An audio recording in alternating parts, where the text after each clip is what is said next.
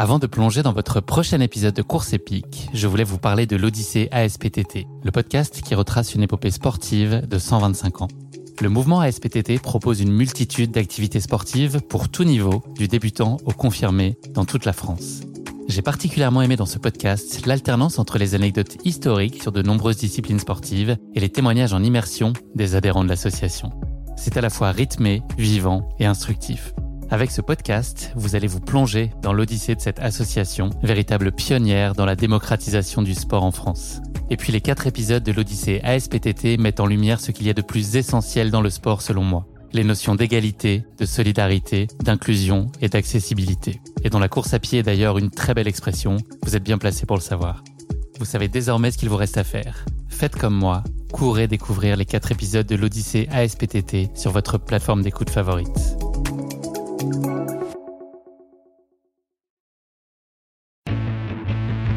À Paris, c'était, euh, voilà, c'est un marathon quand même euh, mythique. Et euh, je m'étais promis de le faire au moins une fois. Et là-bas, du coup, je finis dixième féminine en 2h47. Donc j'étais vraiment très contente. Au contraire, c'est l'année où j'ai vraiment battu tous mes records perso en athlée. Donc rien ne, rien ne laissait penser que je pouvais être malade à l'intérieur tous les médecins me disaient oui, oui, vous pouvez continuer à courir. Euh, mais par contre, moi, je disais bah oui, mais moi, j'ai un championnat dans trois mois, en fait, je fais comment Donc là, on me disait ah non, non, par contre, euh, les championnats, les compétitions, euh, on évite, quoi. On me dit il faut pas, il faut pas vous dépasser. Hein. Mon médecin, il avait déjà un petit peu cerné le personnage que j'étais il m'a dit oui, oui, les entraînements, ok, mais, mais pas les compétitions. Hein. Donc j'avais dit oui, oui. Je disais oui, mais au final, je les faisais quand même. Bonjour à tous, bienvenue dans ce septième épisode de Course épique. J'ai le plaisir de recevoir aujourd'hui Anaïs Kemener, une athlète de 29 ans qui pratique depuis son plus jeune âge la course à pied et qui ne cesse d'aligner depuis lors des performances incroyables. La vie d'Anaïs va être fondamentalement bouleversée à l'âge de 23 ans lorsqu'elle découvre qu'elle souffre d'un cancer du sein métastasé. Anaïs va partager avec nous dans cet épisode son parcours sportif, humain, la façon avec laquelle elle a appris à vivre avec le cancer et nous raconter combien le sport a joué un rôle clé dans les moments difficiles. Elle va plus particulièrement nous faire vivre sa course épique, les championnats de France de marathon en 2016 à Tours, la première course sur laquelle elle s'est alignée seulement 4 mois après la fin de son traitement. Vous l'entendrez comme moi, Anaïs est une force de la nature à la détermination, la volonté, la spontanéité et également la très grande humilité qui font d'elle une sportive et une femme admirable en tout point. J'ai pris beaucoup de plaisir à échanger avec elle, j'espère que vous en aurez tout autant. Bonne écoute Bienvenue sur Course épique, le podcast running et trail qui vous fait vivre dans chaque épisode une histoire de course inoubliable grâce au témoignage de son invité. Athlète émérite, coureur confirmé ou anonyme passionné, quand la légende d'une course et la destinée d'un coureur se rencontrent, c'est dans Course épique qu'elle se raconte. Course épique, c'est un invité, une course, une histoire hors du commun. Bonne écoute Bonjour Anaïs, je suis ravi de te recevoir aujourd'hui dans ce nouvel épisode de Course épique. Comment vas-tu? Bah, Ça va bien, merci. Avant qu'on parle plus spécifiquement de ta pratique sportive, est-ce que tu pourrais te présenter en quelques mots? Donc, je m'appelle Anaïs Kemener, j'ai 29 ans, euh, je suis aide-soignante à l'hôpital aux urgences et euh, bah, j'habite en Seine-et-Marne. Je suis en club d'athlétisme au Tremblay euh, AC en Seine-Saint-Denis et je pratique la course à pied depuis un peu plus de 20 ans. D'accord. La plupart des invités que j'ai reçus jusqu'ici sont arrivés à la course à pied avoir pratiqué un autre sport. Toi, tu as démarré la course à pied très jeune. Est-ce que tu pourrais nous parler de tes premiers pas dans la course à pied? Alors, euh, j'ai commencé euh, la compétition à l'âge de 9 ans, où je suis vraiment rentrée en club, euh, dans mon premier club à Villepinte, donc à 9 ans. Mais j'ai commencé un petit peu la compète à l'âge de 7 ans, bah, parce qu'en fait, dans ma famille, tout le monde faisait de la course à pied, mon grand-père, mon père. Donc pour moi, c'était logique de, de suivre leurs traces. J'ai toujours vu mon père courir, j'ai toujours vu mon grand-père courir. C'était d'ailleurs avec eux que j'ai un petit peu euh, fait mes, mes, premières courses. Et, euh, et, donc, du coup, euh, voilà, j'ai continué. La tradition. Voilà, c'est ça. Et tu courais sur quel type de distance? Étant plus jeune, c'était plutôt des crosses. J'ai commencé par voilà, les crosses scolaires, les petits crosses à côté de la maison. donc ça a commencé comme ça. Mais c'est vrai que progressivement, j'ai tout de suite bien aimé les distances un petit peu plus longues. C'était pas vraiment de la piste. Les résultats ont très rapidement suivi, non? Dans la catégorie jeune et espoir, tu as eu des performances tout de suite très significatives? Euh, c'est ça. Bah, alors déjà chez, enfin voilà, au scolaire, euh, c'est comme ça que ça commence en général. Hein. Euh, je faisais tous les cross scolaires où en général je faisais toujours podium ou je, où je gagnais, ça dépendait des années. Et, et ensuite en club, oui voilà, chez, les cadettes, j'ai eu un record de France sur 10 km. Euh, ensuite, chez les espoirs, euh, bah, c'est pareil, j'ai continué, où j'ai commencé euh, mes premiers marathons. Enfin, je me suis tout de suite vraiment dirigée vers, vers le long et voir le, très long. Sans dévoiler ici l'issue de ton championnat de France de marathon en 2016, dont on va parler pas mal aujourd'hui, tu as signé euh, notamment des performances euh, récentes au championnat de France de 100 km en 2018 ou encore au marathon de Paris en 2019 qui étaient très notables. Oui, d'ailleurs j'étais très contente à, Paris. C'était, euh, enfin voilà, c'est un marathon quand même mythique et je m'étais promis de le faire au moins une fois et là-bas du coup je finis dixième féminine en 2h47.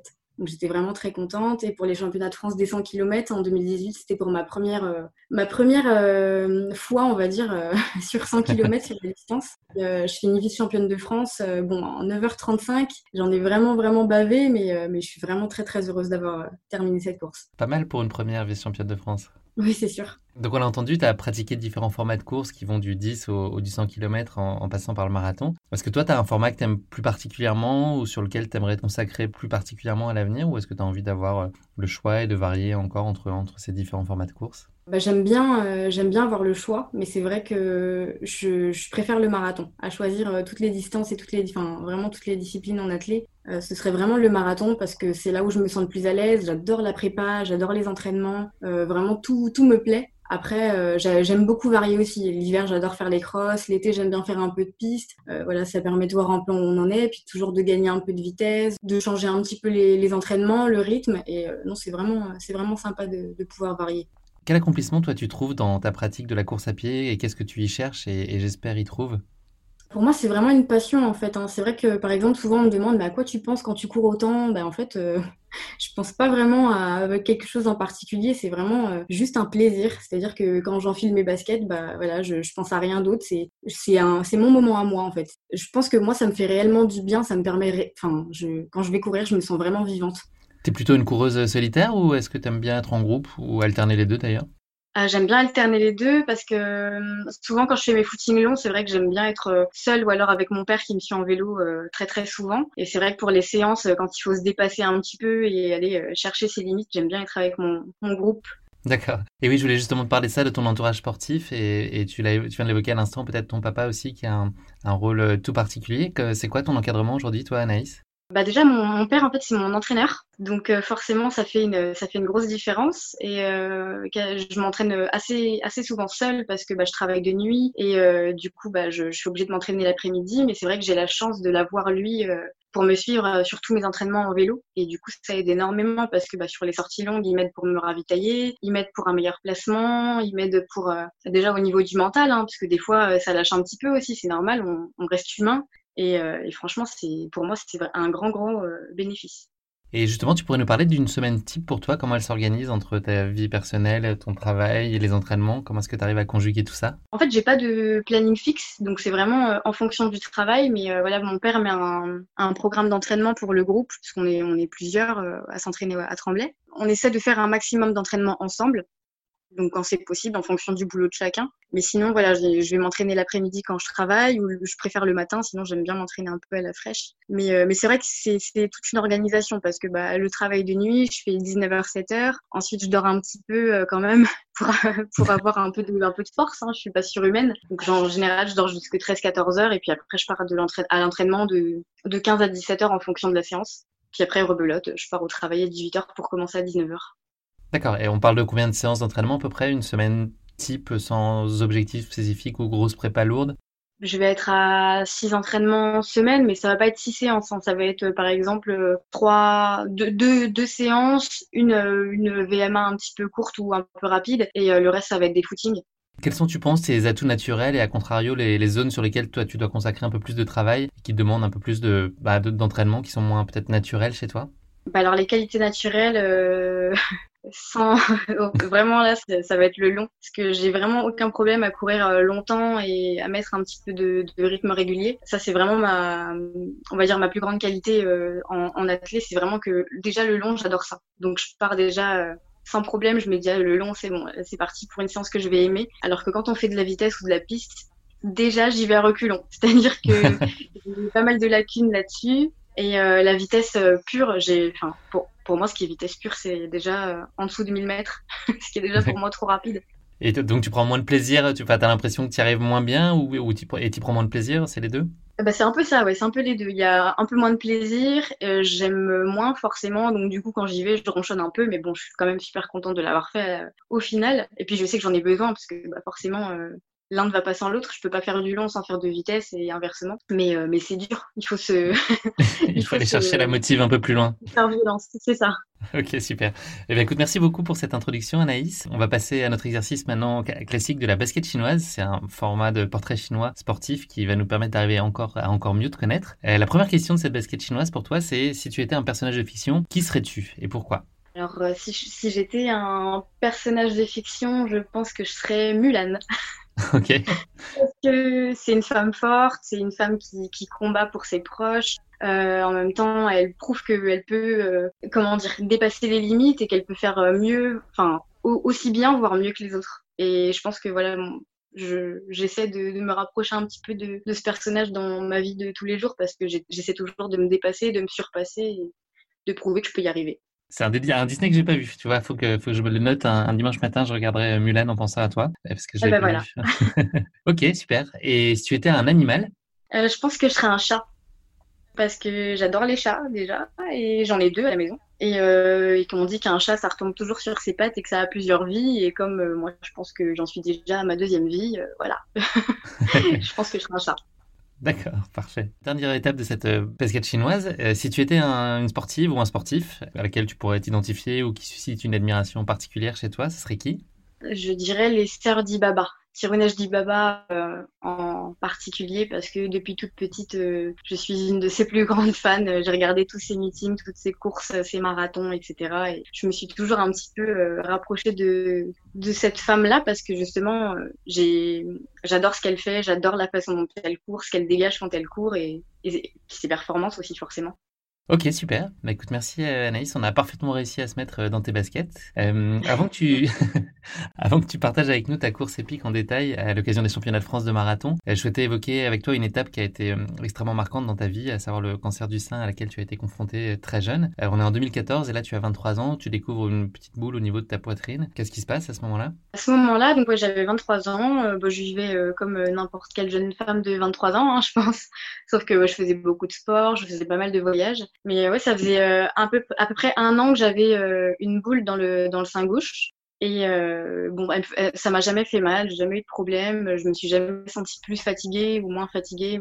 Au contraire, c'est l'année courant l'année 2015 où j'ai vraiment battu tous mes records perso en athlée. Donc rien ne rien ne laissait penser que je pouvais être malade, on va dire un petit peu à l'intérieur. sur l'année 2014-2015, j'ai vu trois médecins différents les trois médecins, euh, en m'auscultant, n'ont rien dit de particulier. À chaque fois, on me disait non, mais vous êtes jeune, euh, voilà, c'est hormonal, ça va passer, il euh, n'y a rien de particulier. Sauf le troisième médecin, vu que je travaille à l'hôpital, où j'ai un petit peu insisté, où j'aurais dit bon bah voilà, j'ai une boule dans la poitrine, même si c'est pas grave, elle commence à déformer un petit peu mon sein. Au, au départ, moi, je pensais que c'était un kyste.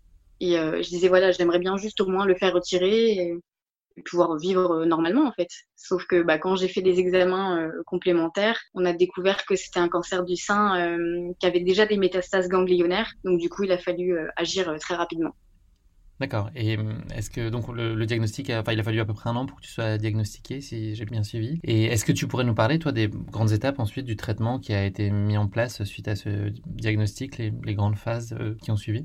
Oui, bien sûr. bah, ça allait très vite déjà. Donc euh, bon, c'est l'avantage aussi, hein, c'est que euh, voilà dans la médecine, euh, dès qu'on a le diagnostic, on perd pas de temps. Et, et heureusement d'ailleurs.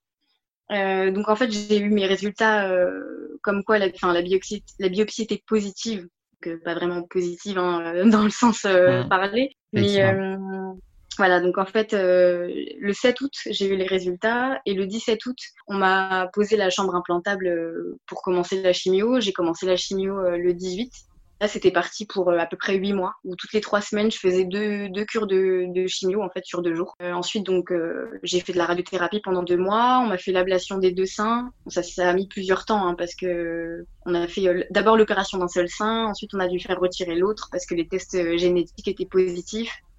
ensuite, on a fait de la reconstruction qui n'a pas fonctionné. Donc, on a fini par enlever les deux seins et aujourd'hui, ça va bien mieux comme ça.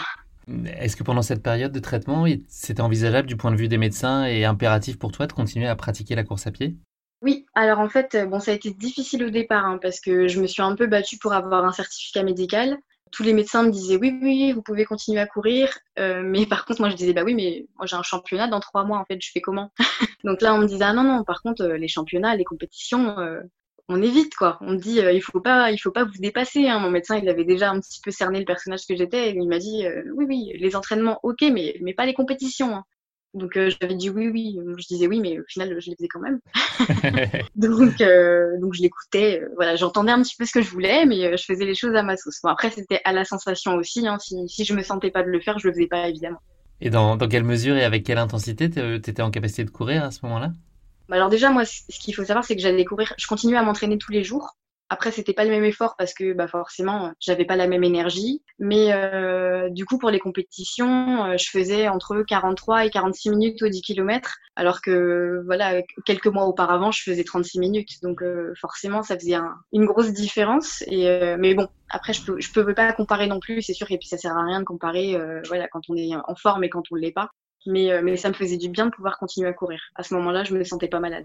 Est-ce que tu as le sentiment justement que la course à pied a joué un rôle aussi, euh, toi, dans, dans ta guérison? Enfin, Est-ce que ça, a, ça a été euh, une aide forte pour toi, psychologique en tout cas, ou et, probablement physique aussi? Euh, Oui, oui, complètement. Bah, déjà, ça renforce le corps, ça permet de, de, garder quand même voilà, une activité physique. Moi, ça me permettait de, de, garder un lien social parce que du coup, je voyais toujours mon club et j'étais pas confrontée uniquement à la maladie. C'est-à-dire que vu que je pouvais plus travailler, euh, en fait, je restais juste chez moi et je faisais rien d'autre. Donc, le, sport me permettait vraiment d'avoir un lien social, de voir du monde, de me dépasser. Et puis voilà, c'était vraiment mon moment où, j'étais comme tout le monde, où j'étais avec mon club. Et à ce moment-là, j'étais pas malade, on parlait pas de la maladie. Et euh, non, c'est vraiment, ça m'a fait un bien fou.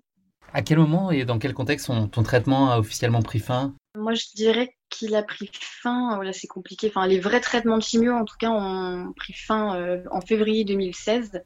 Après, j'ai eu de l'hormonothérapie et de la radiothérapie, mais c'était pas, euh, comment dire, c'était pas un vrai traitement. En fait, la, radiothérapie, c'était juste euh, des ondes que qu'on faisait sur le sur le corps pour brûler les, les cellules cancéreuses. Donc du coup, on va dire, c'est février 2016.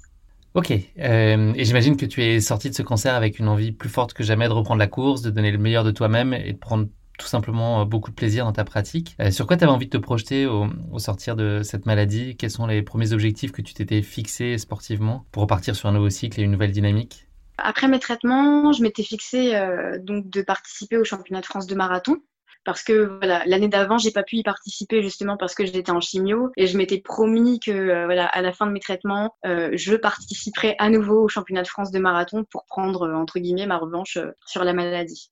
Très bien. Est-ce que tu as le souvenir d'avoir retrouvé rapidement ton niveau à l'époque? Euh, oui, oui, c'est revenu assez rapidement. C'est-à-dire que dès l'instant où j'ai fini les traitements, euh, bah déjà j'avais plus que tous les problèmes de globules rouges, de globules blancs, etc. Enfin, j'avais moins, j'avais plus la fatigue, j'avais euh, mon, souffle était revenu, tout ce qui était cardiaque, tout était revenu correctement. Parce que du coup, les, traitements me donnaient aussi des, des palpitations. Enfin, c'était un petit peu compliqué. Et mais, mais oui, c'est revenu assez rapidement. Je pense qu'en avec l'entraînement euh, régulier, donc j'ai continué à reprendre progressivement mais régulièrement. Euh, je pense qu'en quatre mois, à peu près trois quatre mois, c'est revenu, euh, je dirais pas comme avant, mais en tout cas, enfin presque presque aussi bien qu'avant. D'accord, ça a été rapide. Ouais, ouais, ouais.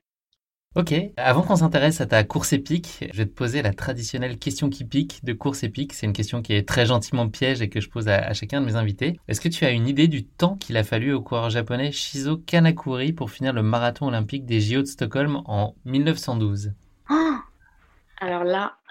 je, serai euh, très tolérant sur la, sur la réponse que tu vas me donner. Je te donne une marge d'erreur très importante. et la marge est importante, tu vas voir. D'accord. donc son, son chrono au marathon. Ouais, au marathon de 1912. Euh, ah ouais, bah déjà j'imagine que c'est pas, n'était pas les mêmes. Je dirais 2h45. Euh, eh bien, figure-toi qu'il a mis 54 ans à finir son marathon. Alors, c'est une histoire un peu invraisemblable. en fait, pour, te, pour prendre le temps de te la raconter, parce que quand même, c'est une anecdote qui est assez, assez forte, je trouve. Ce, ce coureur japonais, donc en 1912, il a effectué un voyage de 18 jours pour arriver du Japon. Donc, il est passé par la mer, par le transsibérien. Il est arrivé complètement exténué dans la capitale suédoise. Donc, il a fallu 5 jours de récup pour être capable de s'aligner euh, au départ du marathon euh, olympique de Stockholm. Donc, voilà, ça a été globalement un des pires marathons de, de l'histoire parce qu'il s'est disputé sous une chaleur euh, accablante donc il y a la moitié des participants qui n'ont pas réussi à aller au bout. Et voilà, le, coureur japonais dont je te parle, il a pris le départ, il s'est senti mal au 30e kilomètre, il s'est écroulé dans le jardin d'une maison. Et ses occupants lui ont alors offert à boire et ils l'ont incité à s'asseoir dans un canapé. Et il s'est endormi et il s'est réveillé seulement le lendemain. Et donc, accablé par la honte, euh, Shizo Kanakuri, donc c'est son nom, il prévient personne et il est rentré précipitamment au Japon. Et donc, en fait, les, les organisateurs du marathon ont complètement perdu sa trace. En fait, il a, il a été, officiellement, il était porté disparu en tout cas dans, dans, le cadre de ce marathon. Et en fait, il a été à, revenir, à revenir en Suède euh, en 1967, donc ça veut dire euh, 55 ans après. Euh, il avait 76 ans. Il a été conduit au stade olympique de Stockholm et là, il a repris euh, la dernière ligne droite en trottinant et donc franchi la ligne d'arrivée de cette course qu'il a donc terminé 54 ans, 8 mois, 6 jours, 32 minutes, 20 secondes et 3 dixièmes après avoir pris le départ. Voilà. Waouh 54 ans, tu vois, c'est pas facile à trouver, euh, j'avoue, c'est assez improbable. Et, voilà, c'est une anecdote que j'ai trouvée sur le site d'Eurosport pour, euh, pour les citer.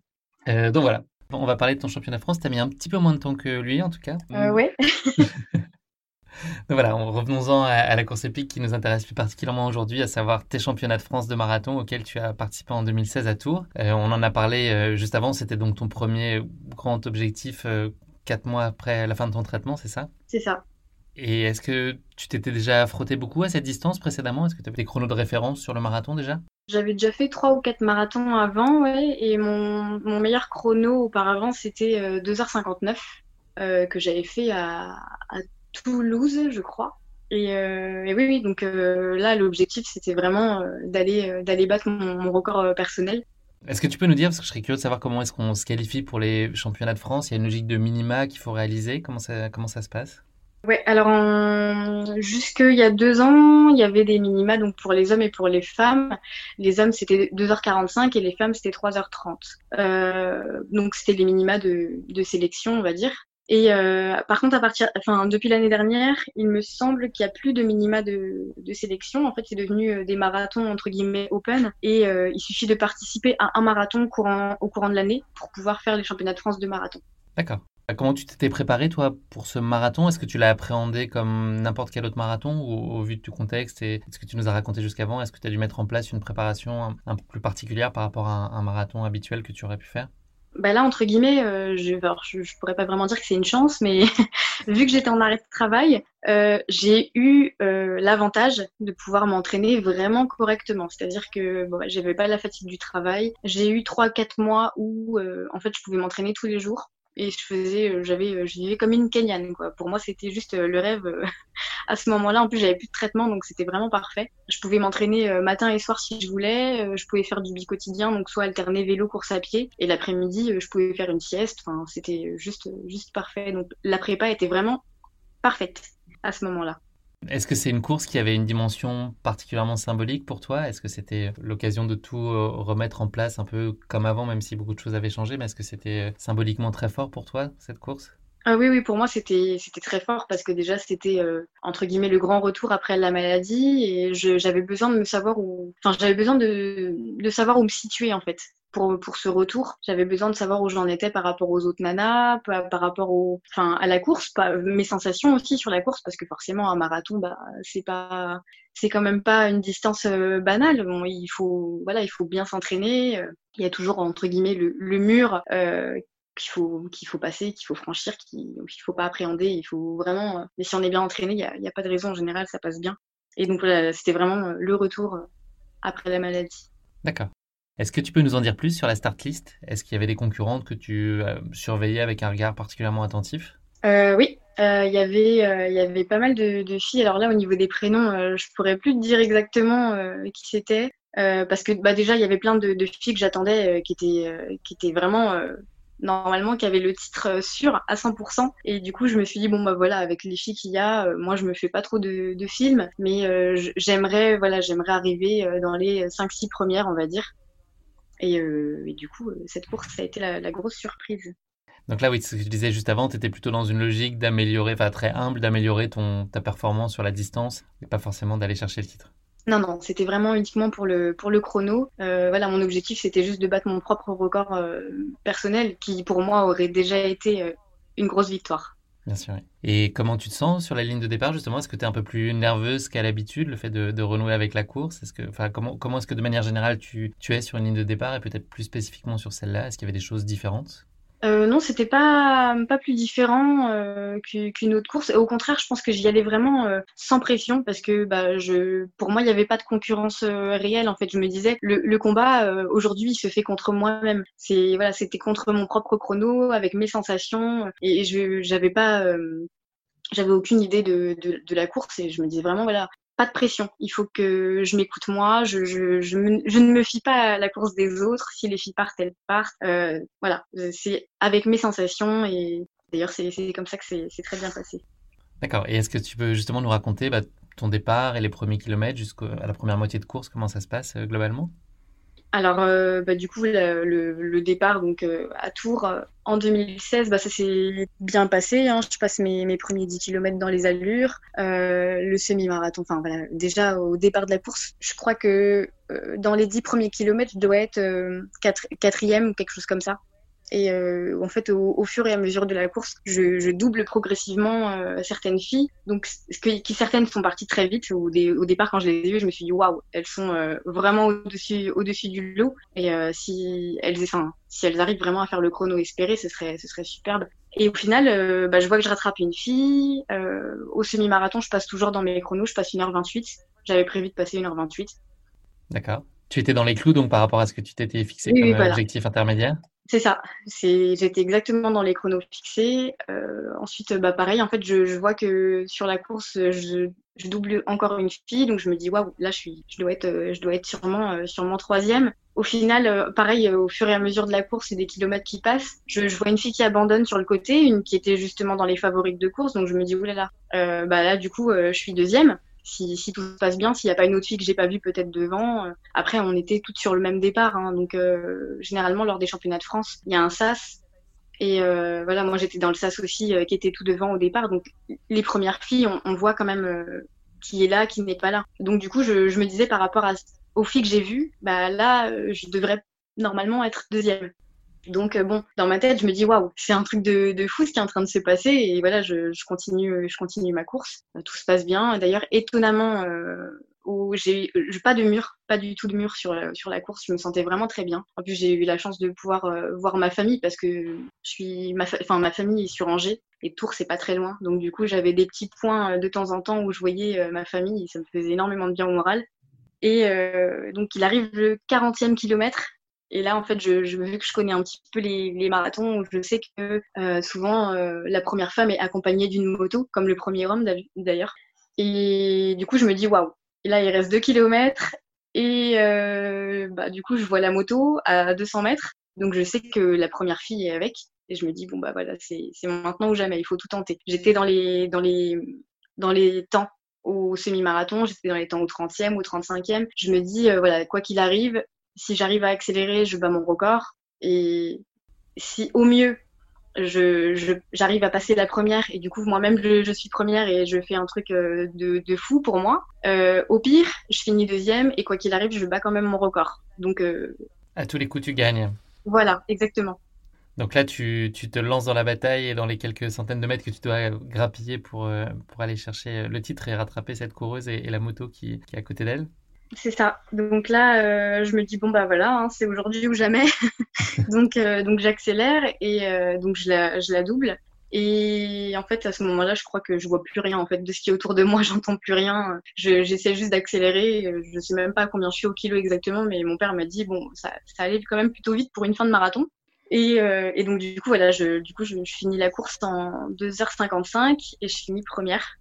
Et ah c'était euh, euh, complètement fou pour moi. Euh, en arrivant, je, je pense que je savais même plus euh, où j'étais. J'étais là, waouh. Enfin, pour moi, c'était même pas le fait d'avoir gagné le championnat de France. C'était vraiment, bah si, déjà c'était un truc de fou d'avoir gagné le championnat de France, mais c'était surtout d'avoir vécu, vécu, la course de cette façon, améliorer mon record, gagner la course, gagner la course parce que pour moi c'était aussi une belle revanche de gagner une course après la maladie.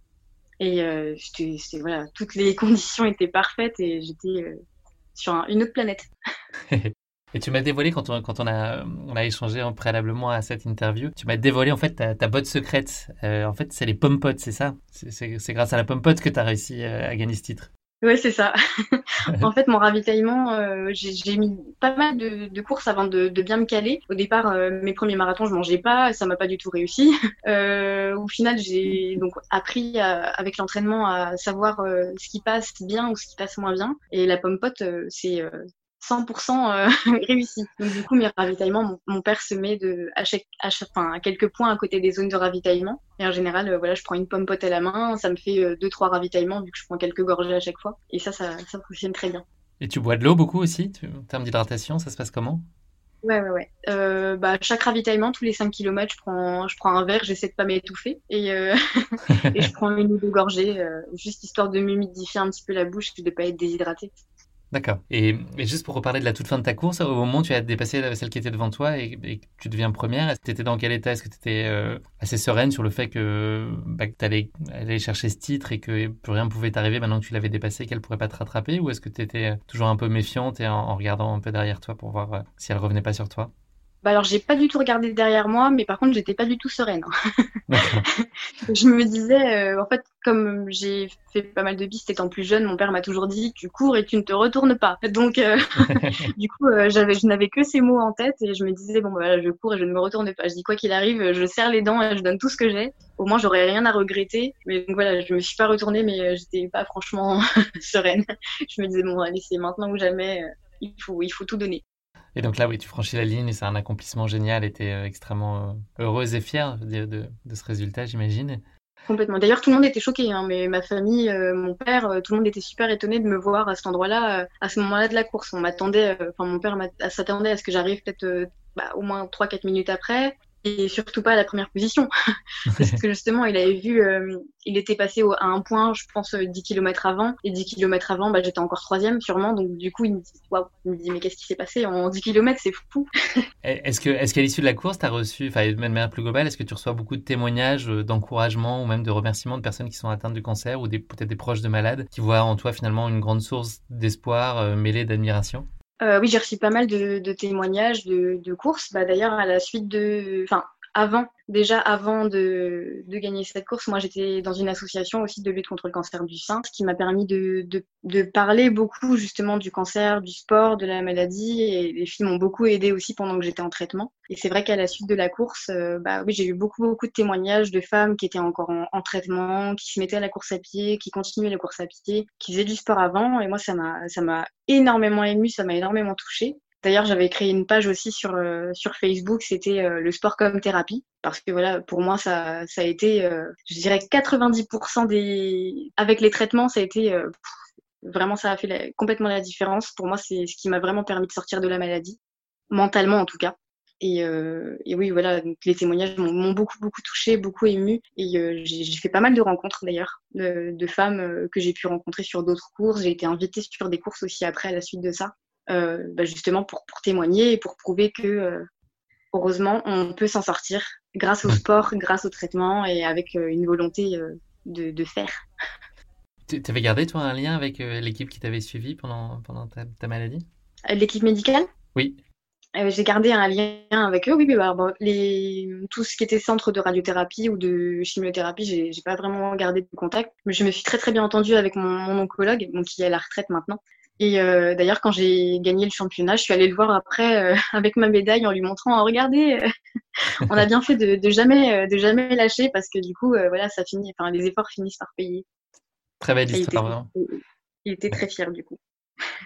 Il peut, et tu peux l'être en tout cas. Merci beaucoup Anaïs, c'est vraiment très touchant comme, comme témoignage et ça, et ça force l'admiration. Vraiment, c'est incroyable ton, ton, parcours. Si on se projette un petit peu maintenant sur ton avenir, est-ce que toi tu as un calendrier qui est enfin, qui s'est précisé pour la fin de l'année ou des grands objectifs affichés déjà pour 2021 pour 2021, bah déjà euh, fin d'année, oui. En fait, euh, là, j'aimerais bien participer au championnat de France de trail qui sont début octobre. Et sinon, j'ai prévu de faire euh, le marathon de Valence début décembre. Le, championnat de, trail, tu, sur quelle distance, championnat de France de trail, sur quelle distance tu, tu veux Sur le trail court. Sur le trail court, ça va être, je crois que c'est 27 km avec à peu près 1200 mètres de dénivelé, ce qui pour moi est énorme parce que j'ai l'habitude de faire de la route, donc ça va beaucoup me changer. Et tu pratiques le trail ou ce serait une première? Ça va être mon premier euh, vrai trail, on va dire, parce que j'en ai déjà fait quelques-uns. C'était des, j'avais fait euh, le 36 km de l'ultramarin, j'avais fait, enfin, j'ai fait pas mal de trails, j'avais fait un 53 km à Etretat, mais dans l'ensemble, euh, il n'y avait pas autant de dénivelé quand même. Donc j'adore le trail, j'adore la course en nature, vraiment, je, suis vraiment fan de tout ça. Mais je suis pas super à l'aise avec le dénivelé, donc du coup, ça va être un gros défi pour moi. Mais, j'ai hâte d'y être pour voir, pour voir le profil de la course. Tu vas aller t'entraîner spécifiquement euh, là d'ici les championnats? Tu vas aller en, montagne pour préparer un petit peu le travailler un peu plus de dénive que ce que nous on peut avoir euh, en région parisienne? Ah c'est sûr que j'en aurai plus que sur le canal de l'Ourcq. Attends, il y a les buts de Chaumont. Oui, oui, c'est vrai. Avec leurs 50 mètres de dénivelé. Ah oui. on n'est pas très bien, on n'est pas très chanceux ici pour le trail pour s'entraîner, c'est pas idéal.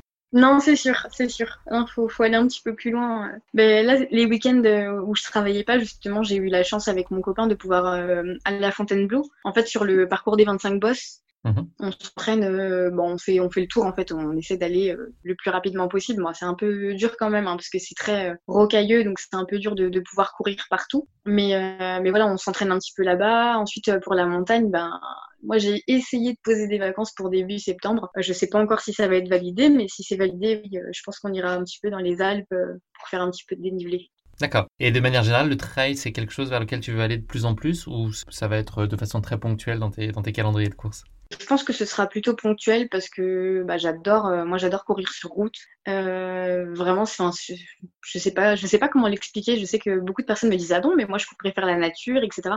Moi aussi, j'adore la nature, mais vraiment pour, euh, pour la course, ce que je préfère, c'est vraiment euh, le bitume.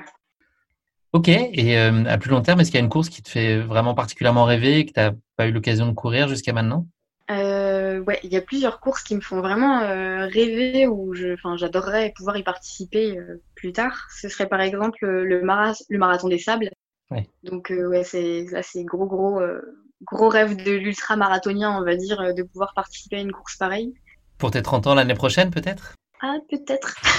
C'est le genre d'objectif qu'on peut se fixer pour des dates un peu clés comme ça, les 30 ans, les 40 ans. C'est ça, ouais, exactement. Donc euh, c'est à réfléchir, mais c'est vrai que c'est une course qui me fait vraiment rêver. Course en autonomie complète, euh, enfin vraiment euh, avec des conditions un peu folles. Donc courir par des 50 degrés par exemple. Mais bizarrement, ça me fait pas du tout peur et, et au contraire, ça me donne vachement envie d'y participer. Ou sinon, ce serait des courses un peu comme par exemple le Spartathlon, c'est d'enchaîner, euh, je crois, un marathon par jour pendant huit jours. Et ça fait, enfin, c'est assez, assez, fou, quoi. C'est pareil, j'adore. beau projet, un peu fou, mais très beau projet. Parfait. Bah écoute, pour euh, conclure cet épisode, je te propose de finir non pas avec le mot de la fin, mais avec le motto de la fin, c'est-à-dire une devise qui était particulièrement chère et qui te motive dans la vie. Euh, quel serait le motto que tu souhaiterais partager avec nos auditeurs? Eh ben, la phrase que je me répète vraiment souvent, c'est se dépasser quand tout va bien, se surpasser quand tout va mal. Et ça, je pense que c'est vraiment une phrase qui me correspond bien et euh, c'est mon mantra euh, de tous les jours. Très beau mantra. Écoute, merci beaucoup Anaïs. Euh, c'est malheureusement déjà la fin de cet épisode.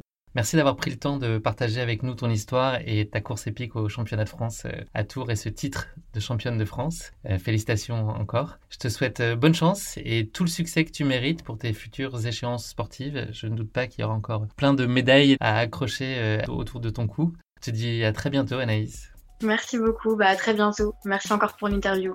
Merci à toi. À très vite. À très vite. Merci à tous de nous avoir suivis, j'espère que cet épisode vous aura plu. Pour ne manquer aucun épisode, n'oubliez pas de vous abonner sur les différentes plateformes de streaming, et si le cœur vous en dit, n'hésitez pas à nous mettre le max d'étoiles sur iTunes, cela aidera Course Épique à se faire connaître plus largement encore. Vous avez des envies ou des idées d'invités qui pourraient venir partager avec nous leur course épique? Vous pouvez m'envoyer un mail à l'adresse guillaume.courseepique.fr. Merci et à très bientôt pour un nouvel épisode de Course épique.